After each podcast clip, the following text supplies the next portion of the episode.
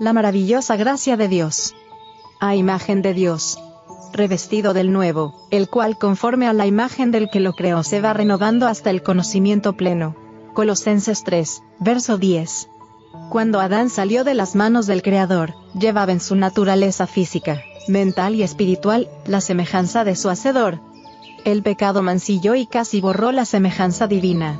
Las facultades físicas del hombre se debilitaron, su capacidad mental disminuyó, su visión espiritual se oscureció, quedó sujeto a la muerte.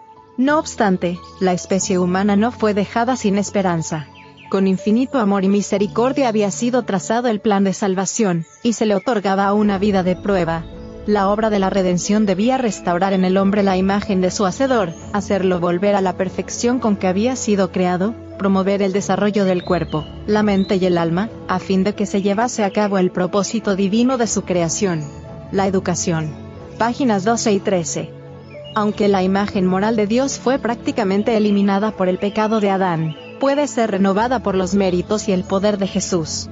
El hombre puede permanecer de pie con la imagen moral de Dios en su carácter, porque Jesús se la dará. Comentario Bíblico Adventista. Tomo 6. Página 1078. Fue algo maravilloso para Dios crear al hombre, hacer la mente. La gloria de Dios será revelada en la creación del hombre a su imagen y en su redención.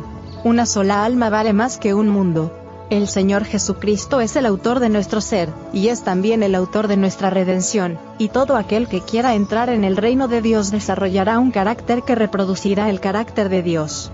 Ibid. Página 1105.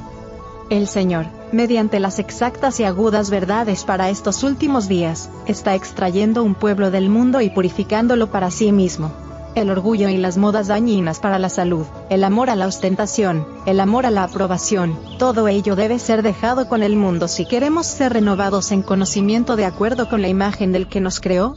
Testimonios para la Iglesia. Tomo 3. Página 52.